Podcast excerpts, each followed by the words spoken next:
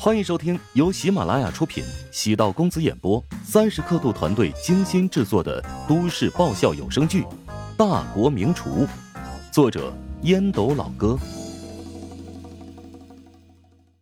第五百一十六集。餐馆里在座不少客人都是熟客，跟王老板夫妻会闲聊几句。老板比较豪爽，在菜量上不含糊。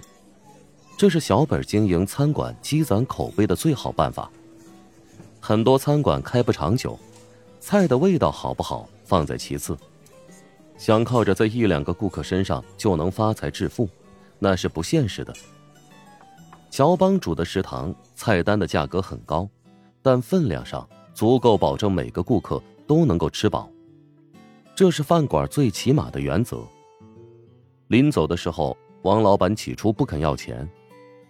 胡展娇还是强行付了钱，等上了车，高阳抱怨道：“人家老板都要免单了，你为什么还要付钱啊？”“哎呀，说好是咱们请客，老板是看在老乔的面子上免单，岂不是让他请咱们吃饭了呀？”“我可不是小气，只是刚才老板很有诚意，咱们那么做损伤别人的自尊心了。”“他们是小本经营，不会真为了咱们付钱觉得不是，相反。”会觉得我们做人很地道，搞得我很小气一样。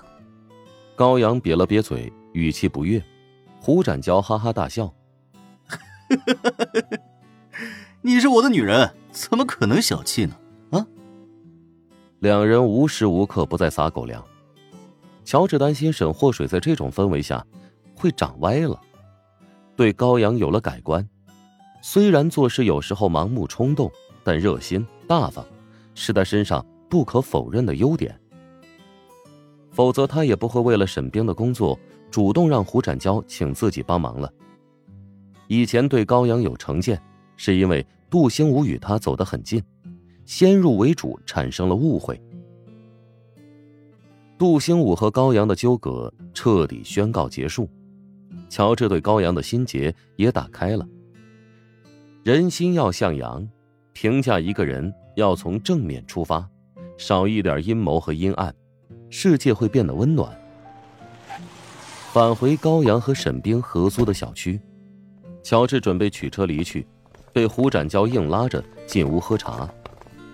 高阳在阳台购置安放了小型的茶室，泡了一壶铁观音，切了果盘，还有一些零食。乔治笑道：“我得向你们道歉。”啊。道歉，我们。胡展娇奇怪的瞅着乔治，莫名其妙。啊，准确来说呢，是对高阳道歉。我以前对他有些偏见。哦，嗨，他身上呀臭毛病太多，我经常忍受不了，就想抽他一顿。他对你很用心，好好待他，别辜负他。乔治在胡展娇肩上拍了拍。胡展娇愕然：“哎呦，你还真容易被收买啊！这一顿牛蛙鸭舌包就举手投降了吗？”“ 发自肺腑的话，我很看好你和高阳，要好好的走下去啊！”“哎，一开始和高阳在一起就是冲动，欲望上脑，哎，你懂吧？但是久而久之呢，发现只有他能忍受我的臭脾气了。”我们会因为不和大打出手，也会因为遇到窘境互相取暖。爱情就是这样了，总是在爱恨之间不断转换，曲折中进化。哼，你这文青的臭毛病，哎，能不能改啊？又开始装了。喝了两泡茶，乔治告辞离开。沈冰换上鞋子，笑道：“我打算在小区里转转，送你下楼吧。”沈冰是给胡展娇和高阳两人腾地方，他冲着乔治甜美的笑了笑，一切尽在不言中。外面的太阳躲进云层里，无风无雨更无雪。穷尽的初春便是如此，云层惨白，没有压人的感觉，风吹在脸上依然有刀割的感觉。沈冰将粉白的脸蛋儿。藏进了碎花针织围巾里。你陪着我绕着小区转一转吧。乔治将钥匙揣在兜里，没有开车离去。嗯，好啊。见乔治答应了，沈冰冲着乔治又笑，眸若流水，眼若月牙。乔治没话找话道：“呃，过年回家有没有新鲜事儿？能有什么新鲜事儿？除了逼我相亲之外，父母似乎没有其他的乐趣了。你现在工作处于上升期，再过几年谈恋爱也不着急。父母不这么认为，尤其是女孩子。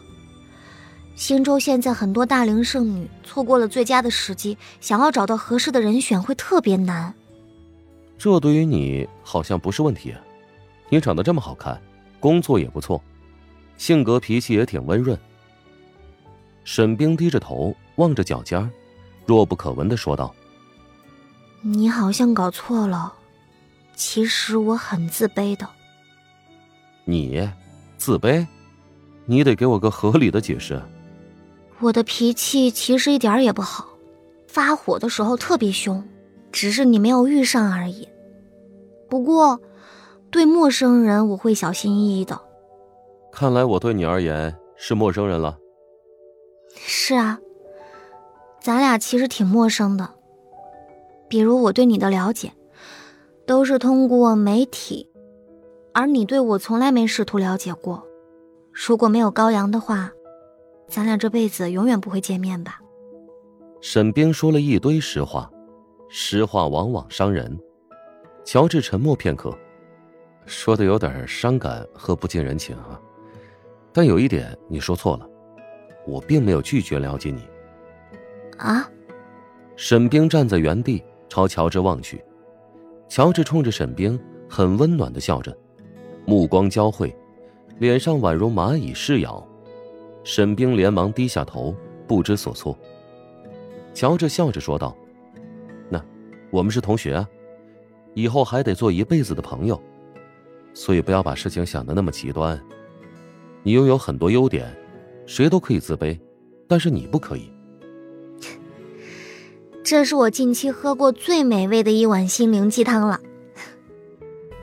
跟乔治在一起，时间会变得缓慢，料峭的寒风似乎也多了温度。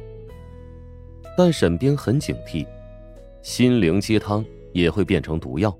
让他迷失在错觉里。乔治对他并不特殊，对所有人都会施以援手，而不是特别针对他。真实往往伤人，但也可以让他理智和清醒。乔治跟沈冰在小区绕了两圈，不时会有人朝他们俩打量两眼。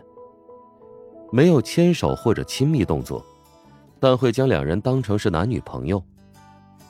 与沈冰已经有些熟悉，会忘记他身上的祸水属性。